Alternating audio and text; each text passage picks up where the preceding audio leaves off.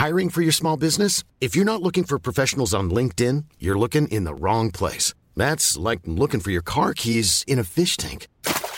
LinkedIn helps you hire professionals you can't find anywhere else, even those who aren't actively searching for a new job but might be open to the perfect role. In a given month, over 70% of LinkedIn users don't even visit other leading job sites. So start looking in the right place. With LinkedIn, you can hire professionals like a professional. Post your free job on linkedin.com/people slash people today.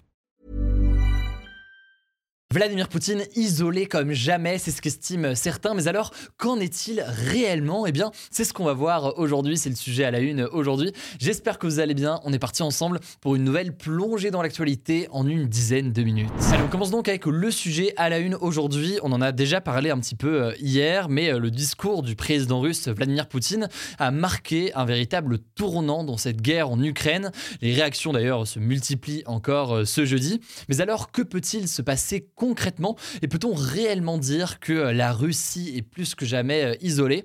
On va voir ce qu'il en est euh, réellement ensemble. Alors pour ceux qui n'auraient pas suivi, très rapidement, en fait, Vladimir Poutine a prononcé un discours ce mercredi à la télévision.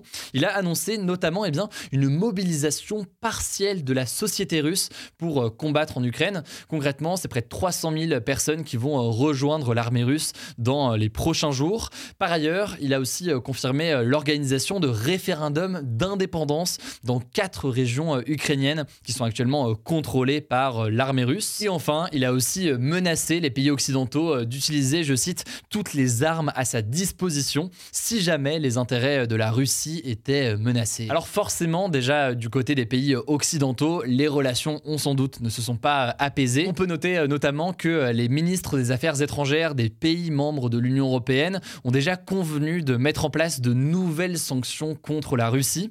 Sanctions qui devraient euh, viser certains secteurs de l'économie russe, mais aussi, je cite, des individus responsables de la guerre et de l'agression contre l'Ukraine. Par ailleurs, l'Union européenne a aussi euh, décidé d'augmenter encore une fois les livraisons d'armes à l'Ukraine.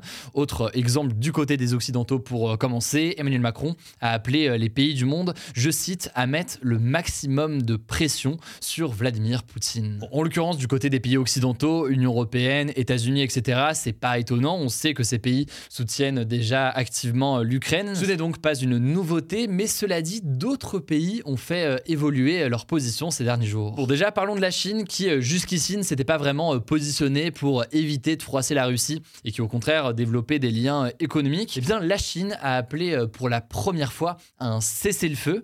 La Chine s'est même dit, je cite, prête à travailler avec la communauté internationale pour continuer à jouer un rôle constructif dans la désescalade de la situation. Ensuite, dans les pays euh, qui ont fait un petit peu évoluer leur position, on peut parler de la Turquie. La Turquie qui n'a pas du tout coupé euh, ses relations avec euh, la Russie depuis le début de la guerre. Eh bien, le pays a tout de même condamné justement ces référendums russes organisés en Ukraine, dans ces régions à l'est de l'Ukraine, en affirmant qu'elle n'allait pas reconnaître les résultats de ces référendums qui sont jugés illégaux. C'est donc des évolutions ou des discours qui changent un peu avec ce qu'on a pu entendre ces derniers mois. Mais pour autant, Vladimir Poutine est-il réellement isolé? Eh bien, en l'occurrence, pas vraiment. Bon, déjà, malgré euh, leur déclaration de mercredi, eh bien, la Chine et la Turquie restent des partenaires de la Russie, surtout sur le plan euh, économique. La semaine dernière encore, d'ailleurs, on en parlait euh, dans les actus du jour sur cette chaîne, eh bien, le président chinois Xi Jinping et Vladimir Poutine s'étaient rencontrés lors d'une conférence en Ouzbékistan. Ils avaient convenu justement de renforcer leur coopération sur plusieurs sujets économiques et militaires. Autrement dit, donc, euh, des liens restent très présents. On imagine mal la Russie ou la Chine mettre fin à tout ça euh, tout de suite. Par ailleurs, du côté de la Turquie, puisqu'on parlait de ce pays-là, eh bien, la Turquie n'a toujours pas appliqué de sanctions euh, économiques contre la Russie et elle continue d'être une grande acheteuse de pétrole et de gaz venant de Russie. Par ailleurs, politiquement, eh les présidents Poutine et Erdogan partagent, selon plusieurs experts, le même sentiment d'être rejetés aujourd'hui par les pays occidentaux.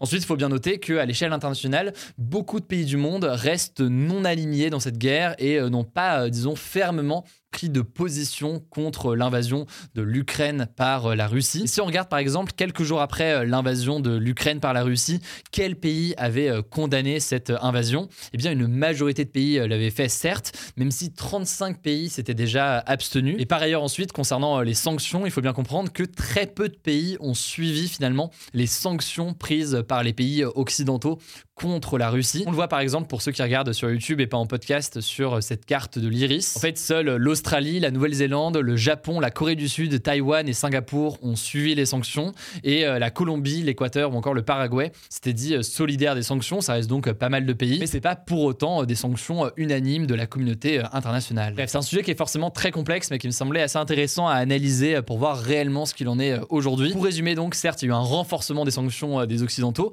Il y a eu aussi eh bien, un petit changement de discours de la part de certains partenaires économiques euh, de euh, la Russie. Pour autant, pas d'évolution absolument en tout cas pour le moment. Évidemment, on va rester euh, vigilant et on reparlera très vite forcément de ce sujet. Allez, on poursuit avec les actualités en bref. D'abord, cette première information, le président français Emmanuel Macron a inauguré ce jeudi le premier parc éolien en mer de France. Il est situé en fait au large de Saint-Nazaire en Loire-Atlantique. Ce parc comprend environ 80 éoliennes en mer et il devrait a priori eh bien, être capable d'alimenter en électricité près de 700 000 personnes.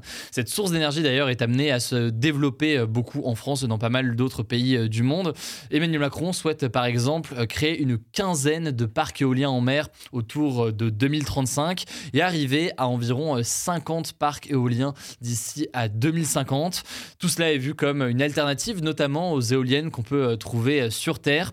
Pourquoi? Eh bien parce que l'éolien en mer est jugé plus fiable puisque les vents sont plus importants et par ailleurs d'un point de vue euh, esthétique, euh, disons, eh bien euh, forcément c'est moins vu par les habitants au quotidien. Maintenant, il y a d'autres questions, d'autres interrogations qui apparaissent sur les conséquences éventuelles de ces installations, d'où les débats qu'on a pu entendre notamment lors de la présidentielle. On en reparlera évidemment dans les prochains jours. Deuxième actualité, en Iran, face aux manifestations qui sont très importantes en ce moment, eh bien l'accès à Internet et aux réseaux sociaux a été limité par le gouvernement.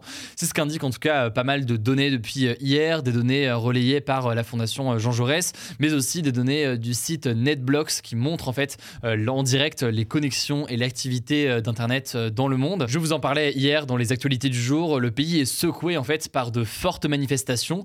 Le tout après la mort d'une jeune femme de 22 ans, Massa Amini, il y a quelques jours, morte après avoir été arrêtée trois jours plus tôt par la police parce qu'elle portait mal son voile alors que le voile est obligatoire pour les femmes dans le pays. Les manifestations donc en guise de soutien avec des femmes parfois retirant leur voile, se sont poursuivies pour une cinquième journée consécutive.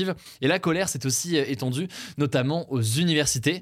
Ces coupures d'Internet font donc craindre tout simplement que le gouvernement tente de cacher la situation sur place. En effet, en novembre 2019, lors d'importantes manifestations à l'époque en Iran, 304 manifestants avaient été tués selon l'ONG Amnesty International. Autrement dit donc, on craint une censure avec la coupure d'Internet sur place. Troisième actualité, c'est un chiffre assez intéressant à analyser et à creuser. Selon une nouvelle étude de la banque Le Crédit Suisse, eh bien, le patrimoine médian d'un Français se situe à 128 000 euros. Alors, le patrimoine, déjà pour rappel, c'est donc l'argent que possède en quelque sorte une personne, mais c'est pas seulement l'argent sur son compte en banque, c'est plus largement l'argent sur son compte en banque, mais en plus de ça, ses placements ou encore, et là vous allez voir, c'est très important, eh bien, ses propriétés immobilières. Par exemple, si vous êtes propriétaire d'un appartement à 200 000 euros, eh bien, ces 200 000 euros compte dans votre patrimoine. Et quand on parle en l'occurrence de patrimoine médian, ça veut dire donc que 50% des Français, selon cette étude, ont plus de 128 000 euros de patrimoine et 50% ont donc moins de 128 000 euros euh, de patrimoine. Ce qui est intéressant par ailleurs à noter, c'est que cette médiane est supérieure à celle des Allemands par exemple, où la médiane se situe à 55 000 euros, mais aussi de celle des Américains située aux alentours de 82 000 euros. Alors selon le Crédit Suisse, comment expliquer un tel patrimoine médian plus important? Eh bien, le Crédit Suisse l'explique par une répartition des richesses un peu plus importante euh, en France par rapport à l'Allemagne ou par rapport euh, aux États-Unis. Mais surtout, eh bien, il y a le fait que les Français sont euh, beaucoup plus propriétaires de leur logement. Or, vous l'avez compris, le fait d'être propriétaire fait forcément grandir très rapidement votre patrimoine. Après, évidemment, cette médiane, elle cache forcément des inégalités entre les personnes ultra riches et les personnes les moins riches. Je me voulais plus d'informations, en tout cas sur cette étude. Eh bien, je vous mets le lien directement en description. Quatrième actualité euh, très rapidement, malheureusement, ce n'est pas une bonne nouvelle. Près de 230 dauphins ont été euh, retrouvés échoués sur une plage de Tasmanie. La Tasmanie, c'est une île au sud de l'Australie. Seuls 35 de ces dauphins ont pu être sauvés, ce qui veut dire que quasiment 200 dauphins sont morts. Il faut savoir qu'une catastrophe similaire s'était déjà produite il y a deux ans en Tasmanie et ça arrive également en Nouvelle-Zélande. Alors les scientifiques ont encore pas mal de mal à l'expliquer. Certains estiment que les animaux pourraient se perdre après s'être nourris trop proche des côtes. D'autres estiment que eh c'est des conséquences du changement climatique avec un accès à la nourriture qui devient plus compliqué ou alors une modification de la température de l'eau. Quoi qu'il en soit, ça reste donc un triste bilan. On termine avec une actualité plus positive maintenant. Le Fonds mondial pour le sida, la tuberculose et le paludisme a levé 14,2 milliards de dollars pour lutter hein, forcément contre ces maladies, avec notamment 1,6 milliard de dollars donnés par la France. Donc c'est un peu plus de 10% du total qui a été récolté. Ça a été annoncé dans le cadre de l'Assemblée générale de l'Organisation des Nations Unies et c'est en l'occurrence un record pour l'organisation. Ce fonds mondial donc contre le sida, la tuberculose et le paludisme, il a pour objectif, vous l'aurez compris, d'éradiquer ces maladies, le tout d'ici 2030. Aujourd'hui, près de 650 000 personnes meurent encore du sida chaque année dans le monde et 1,5 million de personnes meurent chaque année de la tuberculose. C'est un chiffre qui a par ailleurs augmenté par rapport à 2020 pour la première fois en 10 ans, ce qui montre donc qu'une mobilisation est nécessaire. Voilà, c'est la fin de ce résumé de l'actualité du jour. Évidemment, pensez à vous abonner pour ne pas rater le suivant, quelle que soit d'ailleurs l'application que vous utilisez pour m'écouter. Rendez-vous aussi sur YouTube ou encore sur Instagram pour d'autres contenus d'actualité exclusifs. Vous le savez, le nom des comptes, c'est Hugo Décrypte. Écoutez, je crois que j'ai tout dit. Prenez soin de vous et on se dit à très vite. When you make decisions for your company, you look for the no-brainers. And if you have a lot of mailing to do, stamps.com is the ultimate no-brainer. It streamlines your processes to make your business more efficient, which makes you less busy. Mail checks, invoices, legal documents, and everything you need to keep your business running with stamps.com. Seamlessly connect with every major marketplace and shopping cart. Schedule package pickups and see your cheapest and fastest shipping options from different carriers. With rates up to 89% off USPS and UPS rates. And with the stamps.com mobile app, you can take care of mailing and shipping wherever you are. Make the same no-brainer decision as over 1 million other businesses with stamps.com. Sign up with code program for a 4-week trial plus free postage and a free digital scale. No long-term commitments or contracts. That's stamps.com. Code program.